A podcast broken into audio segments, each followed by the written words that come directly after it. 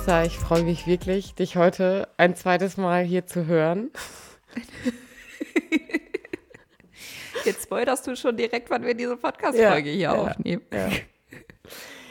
kannst, du, kannst du nicht den Leuten die Illusion lassen? Jetzt mal Eva, ernsthaft. Doch, kann ich wirklich oft. Aber ich bin einfach auch gerne ehrlich. Und es macht ja auch Sinn, das zu erklären, damit nicht, also wenn nächste Woche irgendwie auf mal ein Thema aufbricht, was noch aktueller ist als diese Folge hier jetzt gerade, zu sagen, wir nehmen, wir haben jetzt an diesem Sonntag zwei Folgen aufgenommen. Ähm, damit Marisa ihren Urlaub genießen kann. Ja, klar, genau. Jetzt bin ich hier wieder schuld. Nein, manchmal ähm, macht es irgendwie Sinn, wenn wir merken, da sind gerade irgendwie Themen oder ähm, wir haben einfach auch vielleicht in der Woche danach jetzt nicht so unbedingt einen Zeitraum, wo wir Zeit haben oder so. Und deswegen nehmen wir heute zwei Folgen auf. Und ich habe heute die Ehre, ein Thema mitzubringen. Und ich starte direkt mit einer steilen Frage, Marisa. Äh, warte eben, ich muss eben meiner Mama antworten. okay, ich mache so lange hier noch weiter ähm, inhaltlich zur letzten Folge. Würde ich gerne noch etwas aufklären, weil Marisa mich gerade darauf hingewiesen hat, dass ich eine Sache nicht geklärt habe, nämlich was war jetzt mit dieser Hundertschaft? Ja, genau. Warum war die Polizei da? Ja. Warum war die Hundertschaft jetzt am Kaffee trinken da auf diesem, auf diesem Platz vor dem Hotel, wo wir alle in Schlafanzug standen? Und die Polizei, also die Hundertschaft, in voller Montur mit diversen Waffen. Ist ja eine völlig legitime ja, Frage. Ja, genau. Habe ich nicht aufgeklärt. Jetzt kommt die Aufklärung. Die Hundertschaft hat mit uns in diesem Hotel übernachtet, weil ah. an dem Tag war das letzte Bundesliga-Spiel, irgendein Fußballspiel, ich weiß wieder nicht, bei diesen Fußballgeschichten, ob es, es ist wahrscheinlich peinlich, wenn ich sage, es war das letzte Bundesligaspiel, weil es wahrscheinlich keine Bundesliga war, sondern irgendwas anderes. Auf jeden Fall war das letzte Spiel. Ich würde jetzt halt, ich würde halt sagen, ist halt auch völlig egal. Ja, das letzte Spiel, ja. Ja, jein. Also es war das letzte Spiel, wo VfL diese Saison gespielt hat gegen keine Ahnung mehr welche Mannschaft, aber sind Menschen von überall hergekommen, also sogar aus Dänemark und so. Äh, waren Menschen, ja, deswegen, also es war ultra, ultra krass, ähm, was für Menschen alle da waren für dieses Spiel des VfL Osnabrück. Und deswegen war die Hundertschaft halt mega krass über. Also als wir angefangen sind mit der Kegeltour, flog über uns auch die ganze Zeit ein, ein Hubschrauber von der Polizei. Also ein Hubschrapp, schrapp, schrapp, schrapp, schrapp, schrapp. Auf jeden Fall war deswegen die Hundertschaft. Ich bin gerade ein bisschen albern. Die Hundertschaft musste halt irgendwo pennen und die waren halt zufällig mit uns im Holiday Inn. Hey, ich habe gedacht, die waren mit euch immer dann nur feiern. Also. Vielleicht auch das. Das weiß ich nicht genau. Manche von den Polizisten hatten nämlich keine Uniform an, sondern noch einen Schlafanzug. ich habe gedacht, die wären irgendwie wegen der Maiwoche da gewesen. Äh, vielleicht am Ende auch das, weil diese Menschen, die beim VfL waren, mussten ja abends auch irgendwo feiern. Also die Maiwoche war auch gut voll. Mir sind jetzt nicht so ultra viele Fans da aufgefallen, aber an dem Abend davor, deswegen weiß ich das alles, war ich ja mit Fabian feiern. Ja. Deswegen hatte ich ja schon du warst Kater. schon mal vorglühen. Ja, vorglühen, vorglühen. war ich schon. Liebe Grüße wieder an der Stelle an Fabian. Ähm, und der hat mir das Auch dann. Fabian findet in dieser Podcast-Folge wieder statt. Ähm, und Fabian und ich waren hier in der Neumarktmühle nachts noch, weil wir wollten natürlich noch zum Abschluss, wir mussten da zufällig dran vorbei, in der Kneipe noch ein Bier trinken. Und da standen halt Fans aus Dänemark von dieser, ich weiß nicht, wie die Mannschaft heißt. Und deswegen weiß ich das nur, weil ich habe natürlich selber keine Ahnung von so Fußball, aber genau. Fabian dafür umso mehr. Ja. Und da hat mich übrigens auch ein Mensch angesprochen, ich weiß gerade leider nicht mehr seinen Namen, ähm, und der mich so angeguckt hat und irgendwann kam der so rübergerobbt. So, äh, bist du Eva gerobbt? oder? Rübergerobbt. und hat dann gefragt, auf der Bank ist halt so eine Bank und kam so rübergerobbt. Nein, nein, der hat sich auf den Boden gelegt und dann wie so ein, wie so ein Soldat so auf allen Vieren robbte der so rüber. Das ist jetzt meine Vorstellung. Ja, der ist gerutscht, auf der Bank gerutscht. Und der hat dann auf jeden Fall mich angeguckt und gesagt, bist du Eva oder bist du Marisa? Und ich so, what? Und er so, von um Gottes Willen und hält mir so sein Handy hin. Ich musste gerade noch mal gucken, ähm, aber ich habe dich gesehen und dachte, dich kenne ich irgendwoher. Ich bin ein Follower. Also ich finde das, find das immer noch richtig sweet. Ja. Und Also sprecht uns gerne an. Wir haben da richtig viel Spaß dran. Das heißt nicht, dass wir unbedingt wissen, wer ihr seid, so, aber ich werde werd gerne angesprochen und dann denke ich mir immer so, ach ja, krass, das, was wir hier machen, das gucken sich ja wirklich Menschen an. Ja, und das, ähm, um zum Thema überzuleiten, passt gerade mega gut. Wow, ich bin selber überrascht. Ja, äh, wusste ich. Hat ähm, mich ähm, am Tag der Diakonen ähm, mhm. am 29. April. Ist jetzt ja ein bisschen her, aber genau. wir können da ja nochmal drüber reden. Genau, stand ja? ich auf jeden Fall vorm Dom mit äh, der einen oder anderen Kollegin. Und dann äh, kam eine Kollegin auf mich zu aus Paderborn und äh, hat mich angesprochen und meinte, hey Eva, ich bin ähm, die von Kreuz Dame. Also ja folgt gerne Kreuz Dame. Ähm, genau, und die Kollegin hatte mich irgendwie angesprochen und so. Und ich habe mich mega gefreut, weil ich es mega cool fand, weil ich so dachte, krass, so kann Vernetzung irgendwie auch laufen. Man kennt sich aus dem Digitalen ja. und irgendwann trifft man sich auf mal, unverhofft irgendwo. Ähm, ja. Und da habe ich mich mega drüber gefreut. Das ist mir ja tatsächlich auch passiert und dachte dann bei der Kollegin, ich hätte sie irgendwie größer eingeschätzt. also von der Körperhöhe. Wenn man sich halt irgendwie nur so aus Videokonferenzen so kennt. Ja, das ist dann immer nochmal ganz witzig. Ja. Genau, und wir waren beim äh, Tag der Diakonen und ich bin mir ehrlich gesagt unsicher, was ich hier im Podcast schon mal berichtet habe. Ähm, so, ich weiß nämlich, dass ich bei uns auf dem Kanal in der Story ein bisschen was erzählt habe, aber ich weiß gar nicht, ob ich hier was erzählt habe dazu. Erinnerst du dich? Boah, ich glaube auch, aber jetzt nur, dass du da warst. Okay. Und dass Bibo der, der Erste war, der jemals als Bischof daran teilgenommen hat. Ja. Und wo es das erste Mal der Gottesdienst auch in der Kathedrale gefeiert werden durfte. Ja, genau. Und dann habe ich mich, habe ich mich ein bisschen darüber über das Kathedrale ja, Stimmt, so war es. Ja. Genau. Und ähm, genau, ähm, wir, ich wurde gebeten, das Thema hier äh, nochmal aufzugreifen und das äh, will ich deswegen gerne tun, weil es mir auch ein Anliegen ist. Und ich da ja auch schon gesagt habe, ähm, für mich haben sich da auch nochmal irgendwie neue Themen aufgetan und ich gucke jetzt nochmal anders kritisch auf das Thema äh, Diakoninnenamt. Und ich habe aber. Ich bin wirklich sehr gespannt, was du jetzt hier so erzählst. Ja, erst habe ich aber, ich durfte die Frage ja eben noch nicht stellen, weil du musstest ja deiner Mutter noch antworten. Deswegen kommt jetzt so. die Frage an dich. Ähm, könntest du dir, wenn es möglich wäre, vorstellen, Diakonin oder Priesterin zu werden, wenn du die Möglichkeit hättest? Nö. Willst du sagen, warum? Oder sagst du, nö, fühle ich mich einfach nicht zu berufen oder? Ja, also ich fühle mich da einfach nicht zu berufen.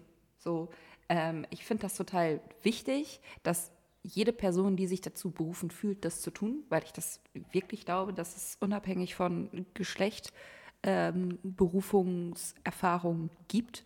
Und ich finde es ganz gräuslich, dass das gerade in der katholischen Kirche halt auch nicht jeder ausleben kann.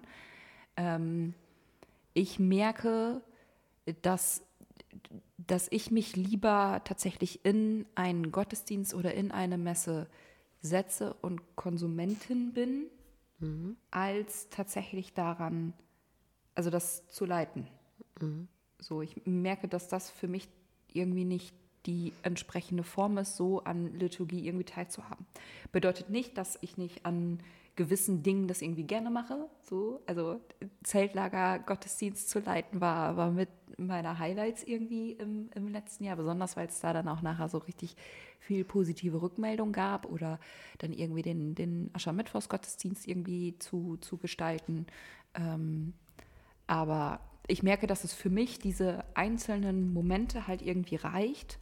Und was halt noch mit dazu kommt, ist ja mit so einem Teppichtermin, jetzt mal ganz vereinfacht ausgedrückt, ähm, ist man nochmal ganz anders Person des öffentlichen Lebens, was ja dann mit nochmal mehr Erwartungen von anderen geknüpft ist. Mhm. Und ich wüsste nicht, ob ich mir diesen Schuh anziehen wollen würde. Mhm. Ja, mega spannend. Damit machst du schon ein paar äh, Türen irgendwie auf, die ich auch irgendwie mhm. mit ähm, auf meinem Tableau habe. Aber also ich merke, dass, ähm, um das hier vielleicht nochmal einmal kurz aufzuzeigen, Unterschied Dia Diakonen und Priester gerade. Mhm. Äh, also der Unterschied der Ämter ist ja also sakramental erstmal, dass dem Priester halt die, die Eucharistie vorbehalten ist, aber ansonsten ähm, nochmal auf die Aufgaben betrachtet, ist ja ein Diakon eben ähm, für die diakonische Arbeit zuständig, also bei den Menschen zu sein, für die Menschen da zu sein in der Fläche, egal wo sie gerade sind, ähm, also eben nicht nur in Kirche ähm, oder in unseren Strukturen, sondern eben auch den Blick darüber hinaus, über den Tellerrand ähm, zu setzen. Und mh, mm, deswegen finde ich es nochmal wichtig, diese beiden Ämter voneinander zu unterscheiden. Also auf, auf jeden Fall. Genau, jeden unabhängig Fall. von dem, was das für die Liturgie bedeutet. Und ja, ja, ja, ähm, also ich zum Beispiel bin genau das Gegenteil. Also ich besuche am liebsten meine eigenen Gottesdienste. Also ich konsumiere wirklich selten, weil ich das nicht gut kann. Also ich bin meistens ähm, hier vor Ort nicht gut zufrieden in den Gottesdiensten, weil die nicht meiner Form entsprechen, wie ich gerne Gottesdienst mhm. feiere. Und deswegen feiere ich am liebsten selbst Gottesdienste und ähm, fühle mich da in der Position auch meistens wohler. Also ähm, an Hochfesten irgendwie, na klar. Und ähm, ich bin ja auch nicht so die Oberverfechterin von Eucharistie. Also ich muss jetzt nicht jeden Sonntag die, die, die Kommunion empfangen und so. Da ist jetzt mhm. nicht meine, die, die Stärkung, die ich, die sich vielleicht andere dabei erfahren, die erfahre ich nicht. So, also. Mhm. Könntest du dir denn vorstellen, Diakonin zu werden? Also falls es die Möglichkeit geben würde? Ja, und ich glaube, also das hat sich nochmal verändert am Tag der Diakonin. Ich würde sagen, mhm. ja, ich könnte mir das grundsätzlich vorstellen, glaube ich. Also ich weiß nicht, ob ich mich so richtig berufen fühle, aber ich habe ja schon öfter mal gesagt, ich würde gerne taufen, ich würde gerne die Eheassistenz spenden dürfen und ich mhm. äh, ähm, erlebe mich oft in gewissen Aufgaben, die ich tue, schon als Diakonin. So, also wenn es um irgendwie Verkündigung geht, aber eben auch bei den Menschen zu sein, an die Ränder zu gehen und so. Ähm, ja. Und deswegen, ja, und mh, mm, also das, was ich so spannend fand an diesem Tag, war ein Vortrag von Sandra Lassack. Die arbeitet äh, bei Miserior als Referentin und mhm. äh, die hat nochmal den, den Blick aus unserem privilegierten eurozentristischen Bild auf, dieses, auf diese Ämterstrukturen aufgebrochen mhm. und nochmal kritisch das angefragt und hat halt nochmal gesagt, also warum wollen wir das eigentlich? Wir sagen die ganze Zeit irgendwie, auch mit dem Blick auf den synodalen Weg, wir wollen hier äh, diese Machtstrukturen aufbrechen, diese klerikalen Strukturen aufbrechen. Und warum wollen wir Frauen unbedingt in diese Strukturen rein? Und das fand ich mega spannend, weil ich dachte, ja krass, mit dieser Brille habe ich, hab ich da noch gar nicht drauf geguckt. Also ich ähm, kritisiere diese Strukturen ja nun mal auch sehr. Ja. Ähm, und warum wollen wir das eigentlich? Und die äh, Sandra Lassack, die hat aus der äh, Perspektive der Entwicklungsarbeit in Peru da nochmal drauf geguckt. Also wie ist es in Lateinamerika? Ähm, wie, was erleben Frauen da? Und dass da mhm. ganz andere Themen natürlich auf der Tagesordnung stehen, also Gewalt gegen Frauen äh, als ein großes Beispiel. Und dass da mit dem feministischen Blick auf dieses Thema ähm, der Fokus ganz anders liegt. Nämlich, ich glaube, dass sich viele Frauen als Diakoninnen schon verstehen und so arbeiten, ohne dass sie dieses, dieses Weiheamt innehaben. Ja. Und ja, und also, äh, wenn ich mir gerade auch nochmal die Gemeinden in der Weltkirche angucke, ist es ja tatsächlich, also ne, egal ob in Deutschland oder in Brasilien, Peru oder wo auch immer, ist es ja so, dass Frauen ja schon sehr viel für Gemeinde machen und ja gewisse, in gewissen Teilen tatsächlich auch Gemeinde leiten, nur mhm. anders, als wir es hier in Deutschland gewohnt sind. Ja, total. Und ich weiß nicht, ob, ob ich dann vielleicht auch so, so eine Weihe zur Diakonin vielleicht auch als eine Art Wertschätzung sehen würde. Mhm. Weil für mich hat das ganz viel mit äh, Gleichberechtigung zu tun. Und ich glaube an einen Gott, der jeden Menschen gleich liebt, egal welches Geschlecht man hat. Mhm.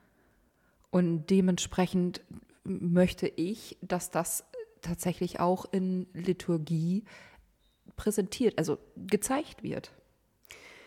Dass wir vielfältig und bunt sind. Genau, und das, also auch da würde ich sagen, das zeigen wir ja schon. Also ich feiere auch Gottesdienste und habe auch die Liturgie inne. Ähm, auch wenn ich nicht taufen darf, aktuell. Aber ähm, also diesen Blick darauf nochmal zu wenden, also ich, klar ist das auch für die Strukturen und für die Machtproblematik der Kirche Sinn, immer noch sinnvoll, würde ich sagen, das zu öffnen für Frauen. Also das eine äh, widerspricht dem anderen nicht, aber nochmal die, diese Brille aufzusetzen und zu gucken, hm, wie ist das weltkirchlich verortet und auch, was heißt das für mich am Ende, wenn ich in diese Strukturen reinkomme? Was, also wie, wie bewege ich mich innerhalb dieser Strukturen, wenn ich ein Weiheamt innehabe? Ähm, was macht das mit mir selbst, wenn ich doch eigentlich Verfechterin davon bin? Und diesen Blick darauf, den fand ich nochmal spannend. Und also genau das, was du eben gesagt hast, also ich glaube, es sind 80 Prozent oder so, ähm, sind in Haupt- und Ehrenamt sind Frauen. Genau. Ich, also ich glaube, es sind 80 Prozent, also es ist so das, die Zahl, die ich irgendwie im Kopf habe, die irgendwo mal ähm, veröffentlicht wurde. Und bei 80 Prozent Frauen und der immer noch der Unterscheidung zwischen Presbyterat und Diakonat, also Priester und Diakonen, ähm, braucht es doch eine Öffnung. Ja. Also warum nicht das Diakonat der Frau einführen? Also weil es spricht so viel dafür und na gut, mir fällt jetzt auch einfach kein Argument dagegen ein, sonst. Ja, ich glaube, der Papst hat mal was gesagt. Und da sind wir dann schon wieder bei so viel Kirchenpolitik, weil ja tatsächlich mal vom Papst gesagt wurde, ja, aber Frauen können keine Priesterin werden. Und dadurch, dass es halt diese, ich glaube, es ist doch, oh Gott, die zweigeteilte also, ne, also dieses Diakonat ist ja die Vorstufe zum Priestersein. Und wenn man halt die eine Tür aufmacht, wie ist es, also dann ist es auch nicht weit davon, die zweite Tür aufzumachen. So. Genau, und da, also da, das ist eine, eine neue Diskussion. Also ist es die Vorstufe? Ja, und das ist halt die große Frage. Ja. So. Und, ne, ich würde nämlich sagen, nein, ist es nicht. Ja, ist es nicht, aber dann halt doch irgendwie. Also um Priester, um Priester zu sein, äh, gehe ich also bin ich auch an einer Stelle auf diesem Weg Diakon, aber ähm, ich würde nicht sagen, dass es ein Stufendenken ist. Nee. Ich glaube, das ist es nicht, aber ich glaube, dass viele in diesen Stufen denken. Ja. Genau, und das meine ich halt eben mit diesem, wie sind, also, wie ist das Weiheverständnis dieser beiden Ämter zu sehen? Und wenn wir sagen, das sind zwei Ämter mit zwei unterschiedlichen Aufgabenschwerpunkten und die sind es ja nun mal. Ähm, ja. Warum können wir das Diakonat nicht für die Frauen öffnen? Also was ist es, was dagegen spricht? Also ist es das Sakramentenverständnis und zu, um zu sagen, boah, ja, den geben wir den Frauen da nicht zu viel Macht? Also wo, wo ist das Fundament dafür? Weil vor dem Zweiten Vatikanischen Konzil, boah, jetzt ähm, bewege ich mich auf Glatteis, ähm, wurden ja auch schon Frauen geweiht zu, zu Diakonen. Also das, was heute altkatholisch ist, da geht es ja nun mal auch, ist ja das, was vor dem Zweiten Vatikanischen Konzil war. Also altkatholisch heißt ja nicht, die sind altbacken, sondern die vertreten noch die alte Lehre, also die vor dem Zweiten Vatikanischen Konzil. Und ähm, ja. da war das auch möglich. Und die hatten ja ein Fundament. Ja, oder sogar noch, noch einen Schritt weiter. Es lässt sich ja tatsächlich, und es gibt ja wirklich viele unterschiedliche Versionen der, äh, der Bibel, äh, in den alten Texten lassen sich ja tatsächlich äh, schon auch Spuren davon finden, dass es auch schon in der Bibel Diakoninnen gab. Junia. So in, genau, in tatsächlich den ganz, ganz alten äh, ersten Gemeinden, dass da mhm. Diakoninnen auch, auch geweiht wurden und stattgefunden haben. So. Ja. Ja, und abgesehen und, davon, ne, dass, dass dieses Biblische ja auch immer das ist, was wir kritisieren. Also wir können uns nicht an dem Biblischen festhalten und sagen, ja, Jesus hatte einen Penis und deswegen ge gehen nur Männer. Also. Genau. Und woher wissen wir, dass Jesus wirklich einen Penis hatte? Äh, ja. Gibt es Fotos? Wer hat das überprüft? genau. Wer hat das überprüft? Ähm, aber äh, ne, ich würde dir wahnsinnig gerne deine Frage beantworten, aber ich kann es halt nicht. Nee. So, I don't know. Ja, ja. Und das ist halt ja auch wieder so ein Thema. Also da, da docken so viele Punkte und so viele Themenbereiche an. Also die Sexualmoral dockt an dieser Stelle an und so. Die, die Frage nach der, nach der Stellung, also die ganzen synodalen Fragen befinden sich mhm. in dieser Thematik. Und ähm, ich setze mal ein, zwei Links ähm, in die Shownotes, wo man noch mal ein paar Sachen nachlesen kann zum Diakonat der Frau, aber eben auch vom synodalen Weg, weil beim Diakonat der Frau, bei diesem Tag, haben auch ja Bischof Bode und Dorothea Sattler ähm, aus dem äh, Forum des synodalen Wegs davon einen, einen Bericht erstattet, so wie läuft es da gerade und dass die auf dem Weg ja irgendwie sind und dass es auch viele Bischöfe gibt, also wirklich viele, die sagen, ja, das Diakonat der Frau ist gut, aber wir bewegen uns auch eben als deutsche Kirche auf Glatteis, weil, also, was ist, wenn wir das tun? So, was machen wir dann für eine Vortau für die Weltkirche? Ja weil es eben da überall anders, so wie du das auch schon gesagt hast, gibt es schon andere Formen und andere Wege und auf mal sind da wieder diese hm, privilegierten Deutschen mit ihrem eurozentristischen Frauenbild und sagen, ja, aber wir haben uns da jetzt was überlegt. Ja, und gerade, also, und ich finde es halt auch, also, weil ich bin, ich bin da wirklich zweigeteilter Meinung. So, weil ich habe halt ganz oft das Gefühl, es muss halt einfach irgendjemand mal machen und dann müssen halt alle feststellen, okay, uns fällt jetzt hier gerade nicht der Himmel auf den Kopf und das geht dann doch so. Mhm. Ähm, und das kann man machen und dann können halt alle anderen folgen und sagen, ja, guck mal, also ne, dadurch, dass die das schon machen, können wir das auch machen. Aber ich tue mich halt auch sehr schwer damit, als weiße Europäerin zu sagen, so, wir machen das jetzt und der Rest kann uns dann folgen. Also ja, weißt du, was ich meine? Genau, das meine ich damit auch. Mit diesem, mit diesem Bild, was wir irgendwie haben. Und wo wir auch dieses, genau. das, das ist bei dem Tag dann auch gefallen, das hat die Frau Lassack, glaube ich, auch gesagt. Also, wir tun dann ja immer so, als wär, hätten wir die Weisheit mit Löffeln gefressen. So, wir wissen, wo es genau. lang geht, ne? Äh, richtig. Und also dieses Bild mal abzulegen und zu sagen, ey, aber in Lateinamerika, so da ist die Rolle der Frau also auch einfach eine andere, als wir sie hier vielleicht haben, weil also in, in unterschiedlichster Weise, da haben Frauen und Mütter nochmal eine ganz andere Stellung als hier. Wenn da die, die, eine Mutter ein Machtwort spricht, dann ist das gesetzt. So, und dann, dann ist aber erstmal Ruhe. Ähm, und das ist hier ja auch nochmal ein anderes Bild. Und da, also, wenn wir als Kirche gemeinsam irgendwie was anpacken wollen, dann können wir nicht mit bei uns in Deutschland bleiben und sagen, ja, so bei uns der synodale Weg und jetzt lass uns das mal verändern. Ähm, ja. Trotzdem braucht es Veränderung und ich glaube Verständnis einfach dafür und dieses, was wir ja auch immer sagen, es braucht irgendwie Vernetzung, es braucht Empowerment. Frauen müssen Rechte bekommen, keine Frage, aber nicht um jeden Preis. Ja, ja, und also ich spreche da auch immer noch mal sehr aus, aus meinen Auslandserfahrungen in Thailand, wo tatsächlich ja auch Frauen und die habe ich ja auch kennengelernt, es nicht beigebracht bekommen haben, Nein zu sagen. Hm. So, also ne, es wird dann immer mit, mit Südamerika und so angeführt, so, und dann denke ich mir, ja, aber wir können ja auch noch mal auf die anderen Kontinente schauen, so. Ja, auf jeden Fall. Ähm, äh, äh, ne, wo, wo, also dieses, festzustellen, ich habe eine Stimme und ich kann die benutzen in einer Welt, wo es und in einer Gesellschaft, die darauf ausgelegt war, was sagt der Mann und wenn der Mann sagt, wir gehen jetzt da lang, dann wird da lang gegangen. Mhm. Ähm, und, und da setzt ja Feminismus an, zu sagen, wir Frauen haben eine Stimme und wir müssen die auch benutzen. So, aber das hat halt etwas mit Bildung zu tun, Und ja, also dieses, als ich festgestellt habe, so, oh mein Gott, dieses Mädel hat oder diese Frau hat niemals gelernt bekommen zu sagen, ich sage Halt und Stopp, wenn hier meine Grenze erreicht ist.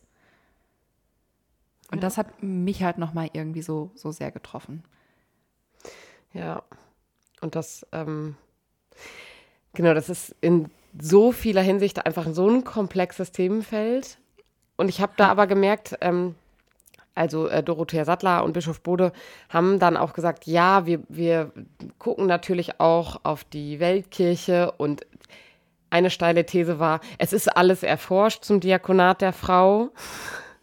so. Okay.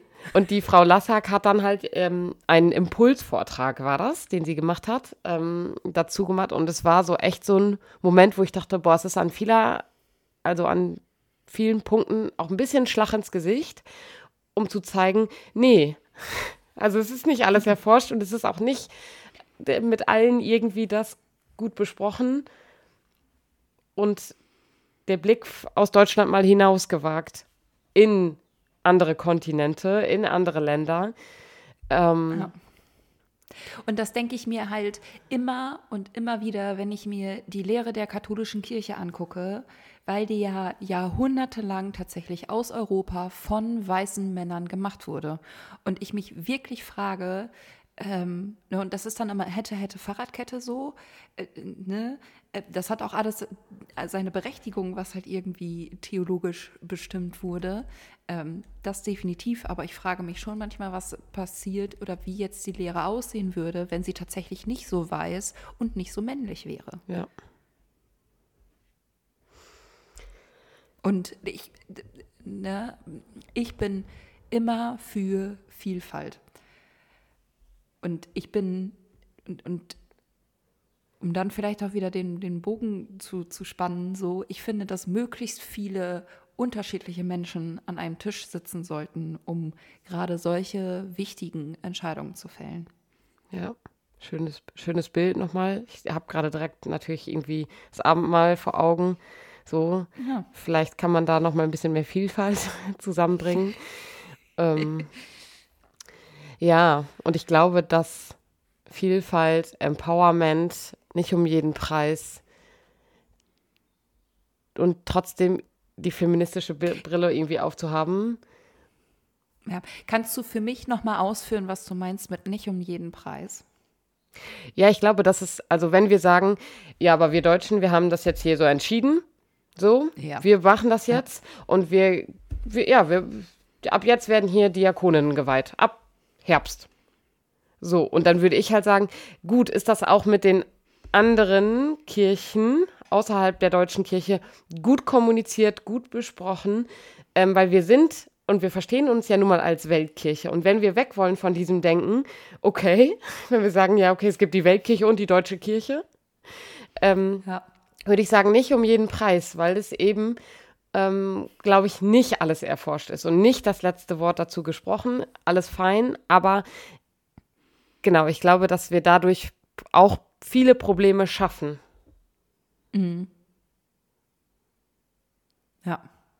Äh, danke. Das äh, hat das gerade nochmal für mich sehr, sehr einge also passend gemacht. Weil ich äh, mir manchmal denke, ja, eigentlich schon um jeden Preis, aber gerade in dem Kontext halt mhm. halt ja. nicht um jeden Preis. Und ich glaube, es ist da auch irgendwie wichtig, dass sich da jede Bischofskonferenz mit Frauen und mit allen Personen irgendwie gemeinsam auf den Weg macht, um da Entscheidungen zu treffen. So, und da sind wir wieder und oh, ich habe es von, ich weiß nicht, wie vielen Folgen ja schon mal gesagt, es hat ja Vorteile, eine Weltkirche zu sein, so. Mhm. Aber das ist dann halt gerade dann irgendwie der Nachteil, weil dieser Prozess ist halt extrem langsam. Mhm. Genau. Und dann, um das irgendwie vom Anfang nochmal einzuholen, also ich würde behaupten, es ist immer noch gut, Diakoninnen zu weihen. Ich bin bei mir selbst einfach jetzt an dem Punkt, wo ich sage, boah, jetzt gerade könnte ich es mir nicht vorstellen, weil ich einfach so vieles in diesem, in diesen Machtstrukturen kritisiere und so tief will ich irgendwie nicht drinstecken. Und genau, also so, das ist doch etwas so ich, ich fand schon zwischendurch schwierig, wenn ich mir die Sendungsliturgie und das Versprechen, was ihr dann im September geben werdet, so da wüsste ich gerade nicht, ob ich dieses Versprechen so geben hm. könnte. Ja, genau. So und dann ist ja dann noch mal eine Weihe ja noch mal ein größeres Versprechen, was man irgendwie hm. abgibt. Deswegen also Respekt auch vor jedem jedem Diakon und jedem Priester, der das dann halt bei seinem ja. Teppichtermin so so, äh, und ich meine Teppichtermin wirklich nicht despektierlich. Ich finde das einfach so eine schöne Zusammenfassung von dem, was da passiert. Ähm, ich glaube, dass ich das gerade so nicht könnte, mhm. weil ich äh, in noch zu äh, großen Konflikten manchmal stehe, was da so innerkirchlich manchmal passiert. Ja, genau. Und trotzdem den Menschen, die da eben, da gibt es ja nun mal inzwischen genügend Bücher äh, von Schwester Philippa Rath zum Beispiel, die sagen, ich fühle mich zu Diakonin berufen und ich will das verdammt genau. nochmal, so öffnet das Scheißamt und das ist alles fein und das kann ich total nachvollziehen. Aber ich merke gerade, dass es bei mir jetzt gerade irgendwie nicht an der Tagesordnung ist. Ich würde gerne taufen ich würde ge gerne Eheassistenz spenden, aber ich brauche die Weihe dafür nicht. Genau. Ja. Ja. ja. So viel vielleicht ähm, zum Tag der Diakonin. Ja. Ich glaube, ich würde es auch mal spannend finden, wenn wir uns das in regelmäßigen Abständen mal irgendwie angucken, weil das ist ja, glaube ich, auch ein Prozess der sich ja für uns auch nochmal irgendwie ändern kann. Mhm. So, also ja. weil, weil wir jetzt sagen, können wir uns nicht vorstellen, heißt es ja nicht, dass wir, keine Ahnung, in zehn Jahren oder so das immer noch genauso sehen. Ja. Ja. Feini. Finden wir jetzt hier noch irgendein schönes Schlusswort oder sagen wir einfach jetzt so Schölölö? Schölö. Ähm, ich glaube, ich würde tatsächlich noch mal einen Beitrag dazu auch schreiben wollen.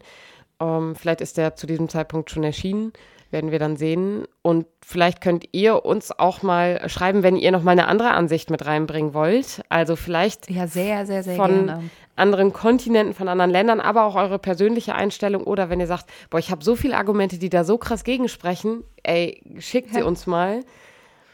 Ich kann da auch wieder nur auf den Beitrag von Eva verweisen, lass mal miteinander streiten. Ja. So. Oder mein Bild, was ich ja heute auf, aufgegriffen habe mit dem, mit dem gemeinsamen Tisch. So, ja. Also, wie gesagt, das sind jetzt gerade unsere ganz persönlichen Meinungen. Schreibt, schreibt uns da wirklich, wirklich gerne. Ja. Und dann bis zum nächsten Mal. Tschüss. Tschüss.